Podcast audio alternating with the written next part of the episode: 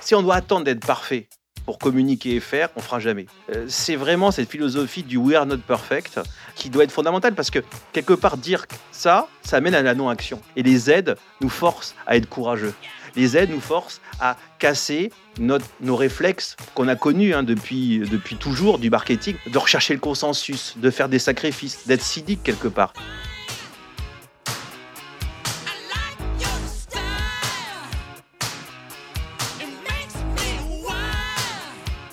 Hello folks, je suis Gaël Solignac et vous écoutez Say Say Say, le podcast du Brain Content.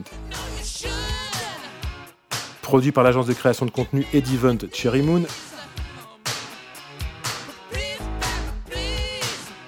Ce podcast met en avant chaque mois les talents de la création, production ou diffusion du contenu de marque en France.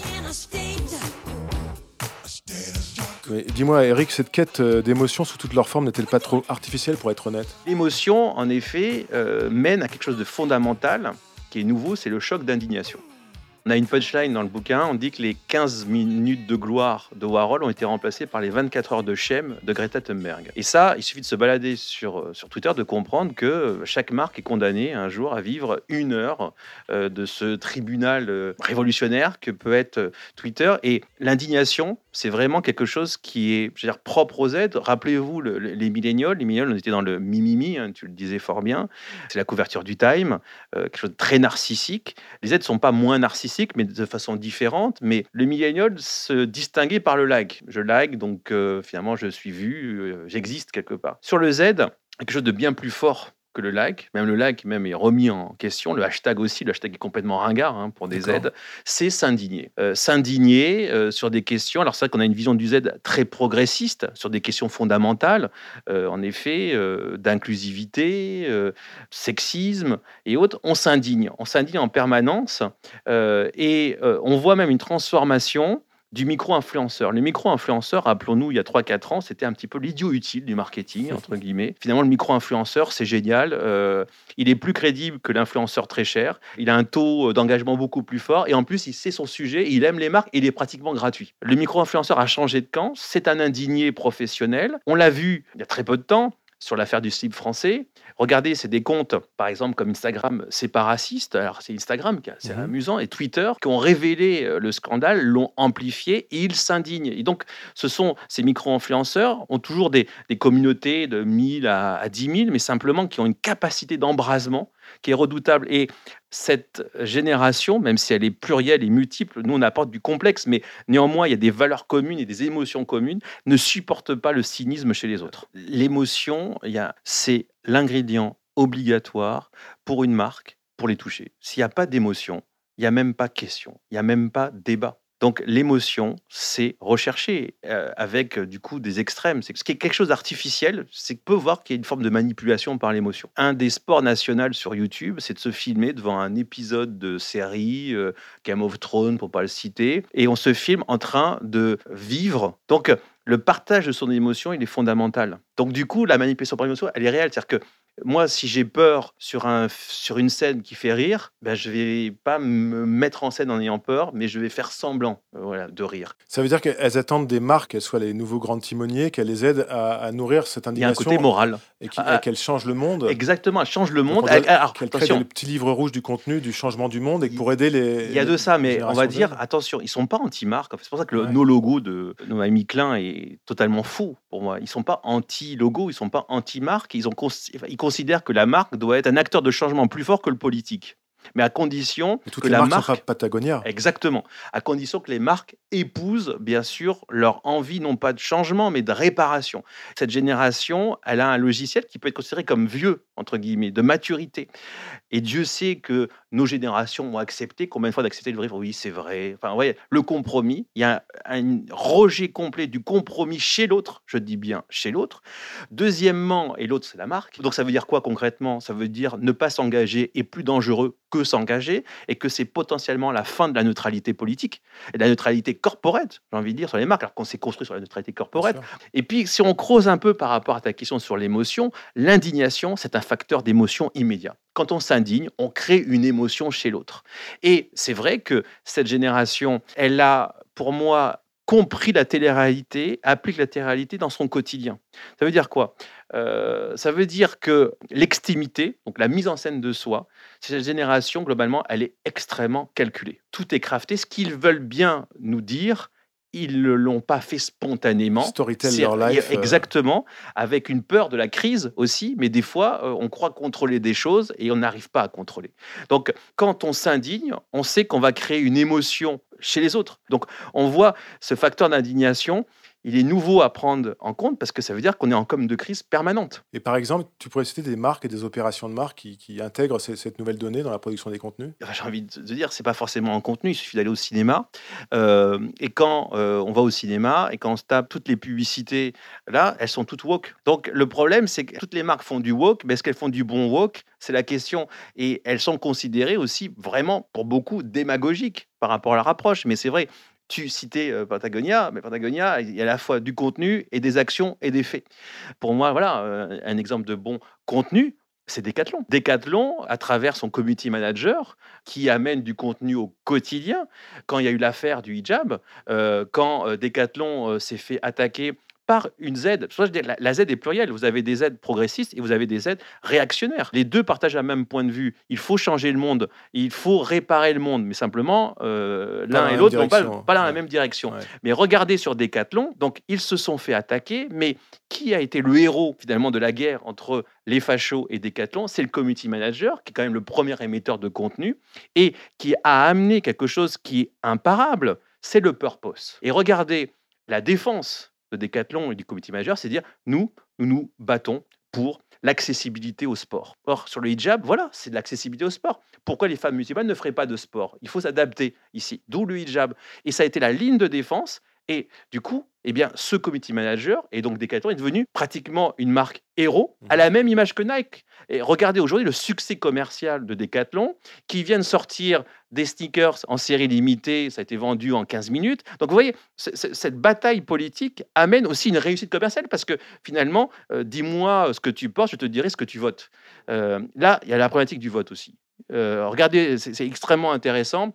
nous, notre mission sur le choc Z, c'est-à-dire qu'il n'y a pas un Z. C'est un archipel. Il y a des Z très différents. Quand on regarde un peu euh, les médias américains, on a l'impression que les Z sont démocrates. Les Z sont les 15-25, je le rappelle pour euh, Exactement. ceux qui avaient raté un épisode. Euh, les Z sont pro-Sanders, mais ne vont pas voter ne vont pas jusqu'au bureau de vote. Donc c'est là où il faut faire attention, il faut apporter du complexe, il faut sortir de ces stéréotypes et c'est notre mission et c'est pour ça qu'on travaille dans nos laboratoires à la PSL pour apporter justement du complexe parce que d'une part, il y a une haine euh, du stéréotype, une haine de la case qui fait qu'on peut se tromper très très très vite. Et alors là, le choc Z, on se le prend dans la gueule. Tu parlais dans ton livre d'une génération d'audience qui attend qu'on la harcèle. Est-ce que c'est vraiment vrai? Et deuxième question, quelles évolutions tu as pu voir depuis ton étude de la génération Y, depuis les aînés de cette génération des 15-25 d'aujourd'hui?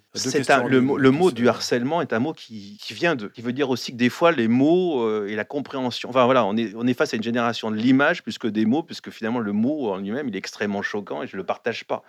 Non, il y a une, il y a une addiction au contenu.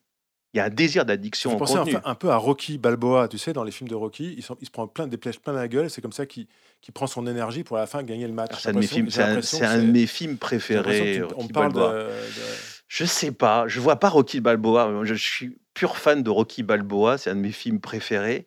Euh, je sais pas, le harcèlement, c'est lié à l'addiction. C'est l'addiction, c'est de l'addiction au contenu. Et il faut analyser avec beaucoup d'humilité le succès de Netflix clairement.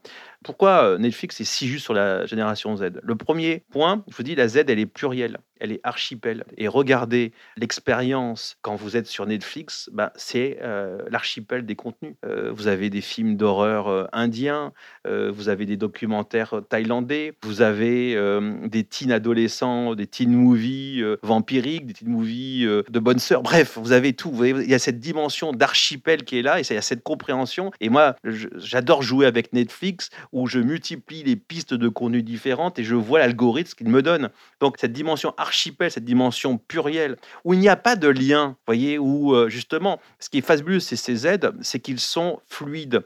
Euh, ils sont, nous, on a une phrase qui vient de la Bible, euh, la catchphrase, We are legion, nous sommes légion. C'est le diable qui le dit dans l'Apocalypse. Légion, ça veut dire quoi? C'est que vous êtes très nombreux et que même en nous-mêmes, nous sommes pluriels.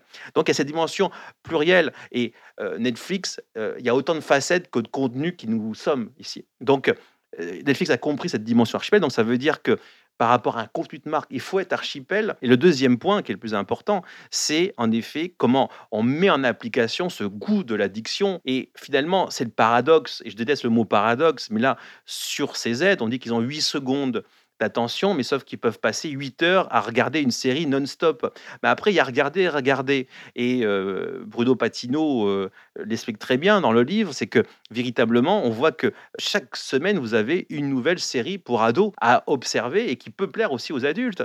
Et regardez leur structure, on est sur des épisodes de 45, 50 minutes, où eh bien, on va s'ennuyer. Euh, on va s'ennuyer au milieu en fait. Pas au début, pas à la fin. Il y a un sens, bien sûr, du climax. Et pourquoi on s'ennuie C'est calculé. Ici, c'est parce qu'on peut faire autre chose. C'est qu'on peut faire aussi quelque chose. On, peut, on a des fonctionnalités comme regarder les films 1,5 fois plus rapidement. Donc on voit cet ennui participe à ce pouvoir d'addiction. Donc ça nous dit quoi de tout ça euh, Netflix? Ça nous dit qu'aujourd'hui, pour les marques, la question du contenu est clé. Pourquoi? Parce que la publicité traditionnelle est morte, mais par contre, le placement de produits ou carrément la production de contenu. Là, Amazon est en avance, est plus perméable que euh, Netflix. Je prends un exemple, euh, Rihanna, donc Fenty, qui est une marque qui plaît énormément aux aides, mais pas que, lingerie. En fait, il y a quelques mois, a fait un défilé euh, à New York où il était totalement interdit de prendre des photos, des vidéos à l'intérieur. Mais qu'est-ce qui s'est passé? Une demi-journée après, le show était en exclusivité mondiale sur Amazon Prime, parfaitement filmé et ainsi de suite. Donc on voit à quel point, en fait, aujourd'hui, faire du contenu est fondamental, mais il faut une humilité complète de compréhension et d'écoute des tribus Z. Et pour moi, le plus bel exemple, une des marques qui a cette humilité, je vais surprendre du monde, c'est Vuitton. Je vais prendre Trois exemples sur Vuitton. Euh, Vuitton a travaillé avec Twitter. Ce qui est intéressant, c'est que Twitter is back. Moi, il y a dix ans, je demandais à mes millénials euh, qui sur Twitter, j'avais euh, deux, trois veilleurs à lunettes boutonneux. Aujourd'hui, tout le monde est sur Twitter. C'est 70% de l'audience. En plus, les, les aides, c'est intéressant, ne sont pas dans le retweet comme le like, ils sont dans la création de leur propre tweet. Donc, Twitter est fort. Et par exemple, Vuitton, déjà, a travaillé voyez, avec de l'unité pour savoir qui commente leur défilé. Et Twitter a détecté une tribu un peu étonnante qui était la tribu des K-pop. En fait, euh, voilà, l'analyse de la conversation euh, autour des défilés a démontré qu'il y avait une tribu étonnante, qui sont les K-pop, euh, à travailler. Et c'est pour ça qu'ils sont sur le e-sport aujourd'hui? E-sport, ils ont tout compris. Et c'est intéressant parce qu'il y a quelques semaines, avec le Journal du Luxe, on a fait une matinale sur les tribus et, générations.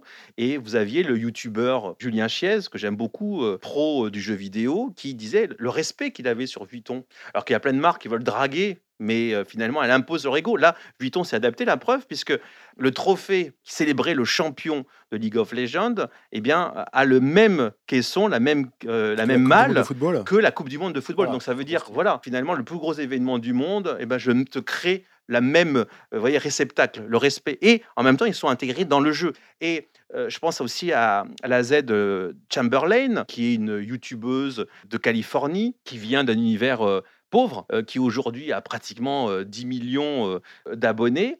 quand vous voyez, donc, elle, c'est vraiment, on se met en scène tel qu'on est. C'est ce côté, vous voyez, fake qu'avait le millénial, ce lifestyle complètement crafté qui est un peu incarné par le Fire Festival, hein, qui a fait des super docs. Chamberlain, on la voit, elle a ses boutons, elle a sa fierté, et quand vous la voyez commenter les défilés Vuitton, elle est telle qu'elle. Alors qu'avant, à l'époque milléniale, les marques habillaient, vous voyez, les influenceurs aux couleurs de la marque. Là, vraiment, il y a une haine du fake, une mmh. haine du fake, cette anti-fake. Il faut être crédible, il ne faut pas paraître, voyez, euh, manipulateur. Et euh, Vuitton l'a parfaitement compris euh, à travers, en effet, vous voyez, Twitter, donc du coup, K-pop. Donc j'invite ces fans de K-pop à défiler au premier rang. Ça peut paraître basique, mais il faut le faire si vous voulez. là, cette deuxième dimension du jeu vidéo, je comprends les tribus, j'analyse les us et coutumes et je m'adapte et même je les sers véritablement. Et puis j'ai envie de dire, le, pour revenir sur Netflix, c'est rentrer dans le programme qui est fondamental. Et ce qui est génial avec les aides, c'est qu'ils sont que leur pouvoir, leur sexe à pile est transgénérationnel. En effet, on peut dire que la série Stranger Things est une série Z, mais elle est transgénérationnelle. Elle plaît à tout le monde parce qu'en plus, les Z sont nostalgiques. Donc, nous, entre guillemets, les vieux cons X, Ça nous rappelle notre oh, adolescence. voilà, ça nous rappelle voilà. notre adolescence. Et rappelez-vous, un des grands moments de communication de l'année dernière, c'est la pub sur le New Coke dans euh, scène clé dans Stranger Things, où pendant deux minutes, les héros de la série rejouent la publicité et euh, font un débat sur le New Coke. D'un a produit gé- qui était un flop à l'époque. Exactement. Ce Donc, qui est- ce qui vous voyez, et c'est là où c'est intéressant, c'est que du coup la marque a une mentalité de, de ce mot d'autodérision. Donc on n'est pas sur le gros Coca qui arrive, on accepte nos faiblesses. Et ça c'est très Z aussi, c'est que le narcissisme Y qui se mettait en valeur est remplacé par un narcissisme qui est vraiment euh, une analyse profonde de qui on est, de ses forces et ses faiblesses. Si tu avais 3-4 mots-clés pour euh, une campagne de contenu réussi euh, qui tire les enseignements de ton livre et de ton enseignement, humilité, humilité, empathie. Ça veut dire quoi? C'est-à-dire qu'il y a une phase d'étude, d'écoute, de compréhension. Donc comprendre qu'en fait, il faut arriver à faire une cartographie des tribus Z, le, le retour des tribus. euh, pour moi, il est fondamental. Il y a un rapport à la tribu qui est nouveau, euh, tu disais qui tout à est l'heure beaucoup plus fort. Tu disais en introduction de, de conversation qu'elles étaient plus dans des cases. Oui, non, des mais archipels. oui, attention. Mais les cases, une tribu n'est pas une case. D'accord. Ici, une tribu est beaucoup plus sophistiquée, elle est culturelle ici. La, la case marketing, la case 18-25 ans, homme, euh, ainsi de suite. La tribu, au contraire, elle est. Déjà, en plus, le- ce qui est nouveau chez la tribu, c'est.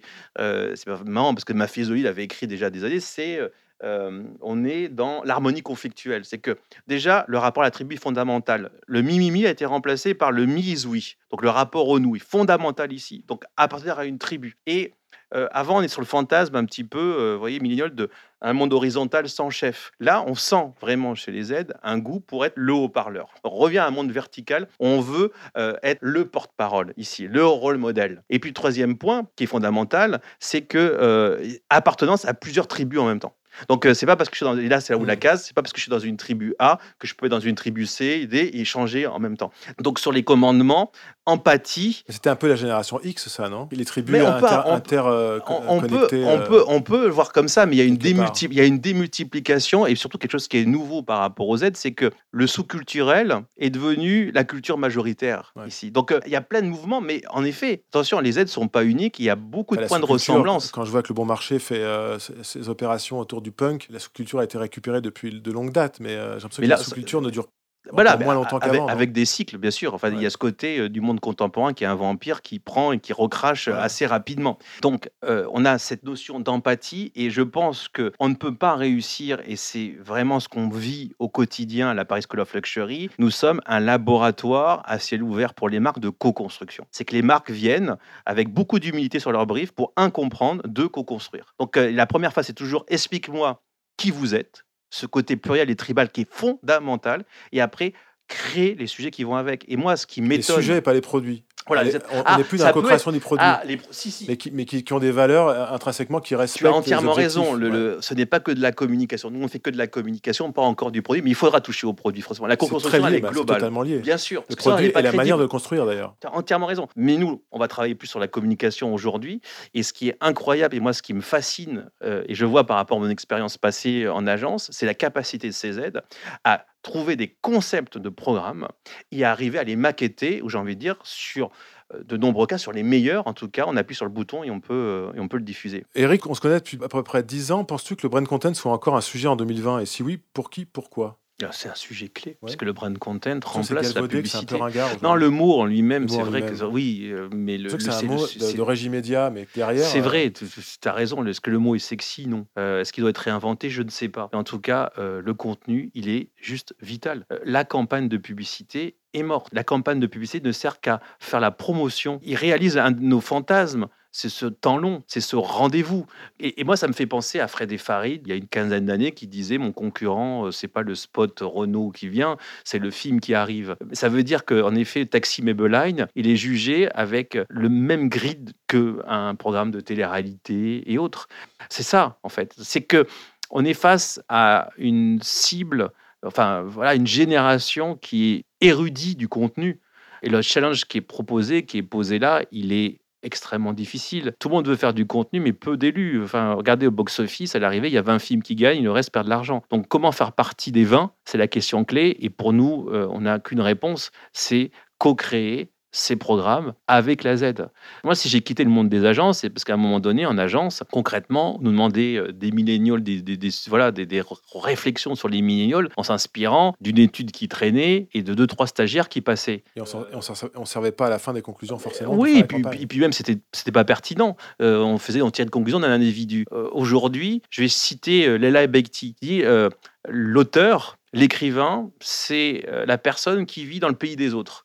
Euh, aujourd'hui, pourquoi on a pu faire le choc Z? Pourquoi on fait la co-construction? Parce qu'on vit, vous voyez, chez eux, avec eux. Et euh, cette empathie ne peut vivre que de ce rapport au quotidien, cet échange au quotidien. Pour les connaître, ils sont tellement sophistiqués, tellement complexes, tellement bougeants aussi, que euh, il faut avoir vraiment un pôle d'observation et que aujourd'hui, soyons clairs, toute boîte de brand content qui ne co-crée pas, c'est pas simplement avoir un, créatif.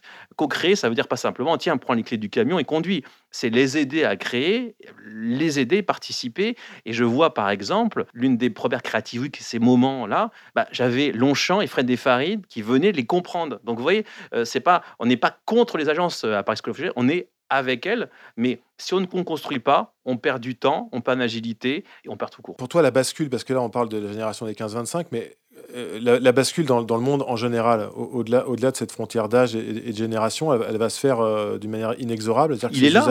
Ah, il est là. il est là. Il est contaminant aussi. Il est transgénérationnel. Regardez, on n'a pas assez parlé, mais c'est que les parents regardent Netflix tous les soirs et vont sûr. des séries et vont aussi euh, multitasker sur voilà, Twitter. mais, mais on parle, on parle de l'indignation. Le développement durable, réparer la planète, c'est quelque chose qui est partagé par eux. Alors ils sont, ils le croient, l'extimité. Est-ce qu'ils le pratiquent, c'est autre chose. Mais Combien j'ai d'exemples de grands investisseurs, j'avais voilà, des amis qui avaient des gros projets retail, qui aujourd'hui n'ont pas trouvé les financements parce que leurs enfants, enfin les enfants de, ces fonds disaient on ne veut pas, ça pollue la planète, papa, tu vas pas t'investir, ils n'investissent pas.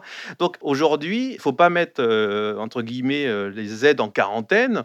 Euh, ils ont, ils ont leur enfin le pouvoir d'influence qu'ils ont est redoutable et surtout il y a quelque chose qui est très différent par rapport aux millénials. Les millénials ont mauvaise presse. Il y a un côté grégaire chez les millénials. On est entre nous, nous les digital natives, quoi. Mmh et euh, les aides, pas du tout. Euh, les études le montrent et on le voit à quel point ils aiment travailler avec des seniors. ils ont compris parce qu'ils assument l'ambition. Ils assument aussi le, pouvoir de l'argent. Ils, ils, veulent gagner de l'argent. Ils veulent changer le monde, mais pas seuls. Ils ont compris qu'ils le font avec les seniors. Et on voit, et nous on le voit dans les classes où bah, les bachelors, jeunes bachelors travaillent hyper bien avec les masters, on voit un goût euh, vraiment de ces aides à travailler avec l'autre, pas contre l'autre. Ce qui fait que du coup, ben, toutes ces idées, elles vont vraiment euh, circuler euh, et elles sont excitantes. Le rapport au prix est super intéressant. Là, c'est pas du contenu, mais les aides nous disent le luxe c'est trop cher. Et c'est vrai, le luxe, c'est trop cher. Et donc, du coup, bah, nouveau modèle de consommation, on en parlait euh, en aparté aujourd'hui. Je prends juste euh, peut-être un exemple, moi qui m'a marqué. Ralph Lauren a tout compris. Ouais, avec le, recyclage, ouais. le CEO de Ralph Lauren, euh, déjà, il s'installe avec, il travaille beaucoup avec Depop, les magasins Depop de seconde main. Il nous dit le vestiaire de demain, mais déjà d'aujourd'hui, il est en trois parties. Première partie, c'est du neuf ou des classiques. La deuxième partie, c'est de la seconde main. La troisième partie, c'est de la location. Donc, il y a une nouvelle façon, mais aussi, il y a ce rapport au prix. Luxe trop cher, carrément Et aussi, attention, des choses qui sont étranges, euh, le goût pour la copie. Euh, on n'a pas cité, moi, il y a un média social qui me fascine complètement, TikTok. Euh, regardez, un des sports nationaux de TikTok, c'est de faire de la copie. Et vous avez, vous tapez hashtag et, les mots-clés de copie, et, les aides s'amusent justement à montrer qu'on peut copier une marque de luxe. Parce a quelque chose en contenu aussi, là, on était dans le côté positif, côté négatif, c'est que quand je vous dis le luxe c'est trop cher, ils le disent, ils l'assument. On voit pulluler des vidéos où on voit justement des achats de grandes marques de luxe avec une qualité complètement pourrie. En gros plan, filmé. Regardez, je l'ai acheté pendant deux semaines. Qui se décolle, Exactement, mais combien de fois il y a des vidéos? Regardez aussi cette indignation quand euh, le fameux sac euh, Hermès à 350 000 euros euh, d'anniversaire offert à Nabila. Indignation, avec PETA qui a été derrière en plus. Même indignation par rapport à Hermès, par rapport au rouge à lèvres à 64 euros. Il y a quelque chose que moi qui me fascine, c'est cette culture un peu watchdog des aides. Vous voyez ici, nous sommes sur surveillance par ces aides. C'est ni des amis, des ennemis de la marque, mais peuvent se transformer très vite en inquisiteurs. Il y a une posture morale, on peut dire même la moraline ici, qui est assez inquiétant. Chaque marque a une épée de Damoclès qui peut ça lui veut tomber dire dessus. pour produire une, stratégie, un plan de contenu en 2020, il faut, euh, il faut passer sous le filtre de de la co-création, euh, valider ses insights, valider compréhension, voilà, et, après qu'il y ait du suivi, avoir un, moyen de monitorer euh, que Complètement. La, le purpose, euh, Il y, a- il y a le purpose d'un côté, c'est que le purpose aujourd'hui c'est le grand sujet. Et j'ai l'impression, alors là on parle là, vous voyez, la Bigadi, moi je m'interroge sur la Bigadi parce qu'on voit que ils aiment des rendez-vous, mais il faut tellement être stimulé. Vous voyez, la- une Big ID, elle a un pouvoir de stimulation limité parce que du coup, vous voyez, on s'ennuie très vite. Il faut, il faut multiplier les stimuli. Donc la Big ID est remise en cause. La plateforme de marque va devenir que le purpose de marque. Et aujourd'hui, ben, vous voyez, moi ça m'étonne, mais vous voyez, il y a des coachs en purpose. Quoi. Vous voyez, euh, il y a des spécialistes qui disent voilà, moi je vais trouver un purpose. Là où je vois l'humilité des marques, c'est sur la question du développement durable. Moi, mes étudiants, je leur dis, vous voyez, euh, l'anglais, vous pouvez pas bosser sans parler anglais. Bah, le développement durable, c'est la deuxième langue vivante. Il faut l'apprendre, le comprendre. Et moi, ce que je vois, chaque semaine, j'ai des demandes de marques qui viennent ici, pas pour trouver le purpose, mais s'ils le trouvent, tant mieux, pour vraiment co-construire avec nos étudiants leur campagne content de développement durable, de zéro déchet. Et là, Mais je sens une ça- humilité beaucoup plus forte. mais c'est plus profond que ça, parce que quand on se lance dans une purpose, quand- encore une fois, je prends une monitoring, euh, cet engagement doit être suivi des faits. Euh, Bien sûr. Dans, dans les classes moi, que je manage à Sub de Pub, euh, les 9 dixièmes de la classe ont Yuka et sûr. euh, le- les composants des produits euh, food comme de produits de beauté. C'est ça le on peut pas leur, on peut pas leur raconter et Exactement. suivre quelque part comment on peut s'attacher à développer du purpose qui soit après suivi des faits dans tous les étages d'une- boîte. C'est ça. C'est est, complexe, euh, mais il faut agir quand même. Et vite, En parce qu'il faut fait- changer vite. Ah, J'ai envie de dire, moi j'ai qu'une. Alors c'est un claim, hein, Ouais. euh, c'est assumer le fait de ne pas être parfait. Si on doit attendre d'être parfait pour communiquer et faire, on fera jamais. Donc euh, c'est vraiment cette philosophie du we are not perfect qui doit être fondamentale parce que quelque part dire ça, ça mène à la non-action. Donc, mais ça veut dire aussi qu'on peut avoir du greenwashing, c'est-à-dire qu'on peut se faire attaquer. On est dans une période où il va falloir beaucoup, beaucoup de courage en fait. Et les aides nous forcent à être courageux. Les aides nous forcent à casser notre- nos réflexes qu'on a connus hein, depuis, depuis toujours du marketing, de rechercher le consensus, de faire des sacrifices, d'être cynique quelque part. Et vous voyez, il y a un truc qui m'a marqué, c'était un article très populiste d'une architecte sur LinkedIn qui disait La Gen Z, les champions euh, du marketing sans foi ni loi. Et elle citait deux exemples de DNVB. C'est très intéressant, les DNVB. En fait, les DNVB sont en train de devenir des marques comme les autres, avec le positif et le négatif. Et vous voyez, les deux exemples qui étaient cités, c'était pas des aides, c'était des millénials. Et ça, ça m'a choqué. En fait, les aides, c'est pas les champions du marketing euh, sans foi ni loi. C'est nous qui avons inventé le marketing sans foi ni loi, clairement. Donc, c'est pas eux qu'il faut leur mettre, mais la conclusion du choc Z, c'est qu'ils sont en train de casser ce système marketing, mais avec des arguments qui sont très intelligents, qui sont économiques, qui sont écologiques. Il y a deux tensions chez les aides. Il y a la tension économique, enfant de la crise, et ça, c'est la fin du mois. Et il y a la tension de fin du monde, vraiment écologique, la fin du monde. Donc, vous voyez, on est entre la fin du mois et la fin du monde. Donc, la fin du mois, elle est très, très pragmatique parce que comment, voilà, et, on voit, c'est très intéressant aux États-Unis, par exemple, euh, qui sont hyper euh, clivés, hyper différents. Vous voyez, les aides de gauche et les aides de droite se réunissent dans un seul point c'est que la dette par rapport aux prêts euh, universitaires, elle est trop forte. Bah écoute, Eric, sans vouloir te couper le sifflet, j'ai passé un moment très agréable avec toi. Tu nous as vraiment euh, éveillé beaucoup de chakras. Eric, un mot de la fin? Le mot de la fin, j'ai envie de dire, c'est l'ambition qu'on a eue avec Nicolas André, qui est mon Co-auteur. et on a coécrit avec les étudiants euh, de la Paris School of Luxury. La preuve, on, partage les droits, et c'est normal, d'auteur avec eux, vous voyez, nos bullshit, ici, transparence. Euh, on a voulu faire quelque chose, c'est casser le clone à fabrique. Enfin, euh, souvent, euh, le marketing générationnel, il a mauvaise presse en disant Ah, c'est toujours le même bullshit, les mêmes stéréotypes. Donc, le mot, je mettrais, c'est complexité. Si on vous vend une image, un instantané dans un tableau de la génération Z, méfiez-vous. Euh, elle est complexe et il faut oser aimer la complexité. Merci beaucoup. C'était le mot de la fin. Vous écoutiez Say Say Say, le podcast du Brain Content. Rendez-vous le mois prochain en haut de la tour TF1 avec la directrice générale de la régie Sylvia Tassantofola. D'ici là, portez-vous bien, prenez vos masques, votre liquide euh, contre les virus et puis euh, bonne chance.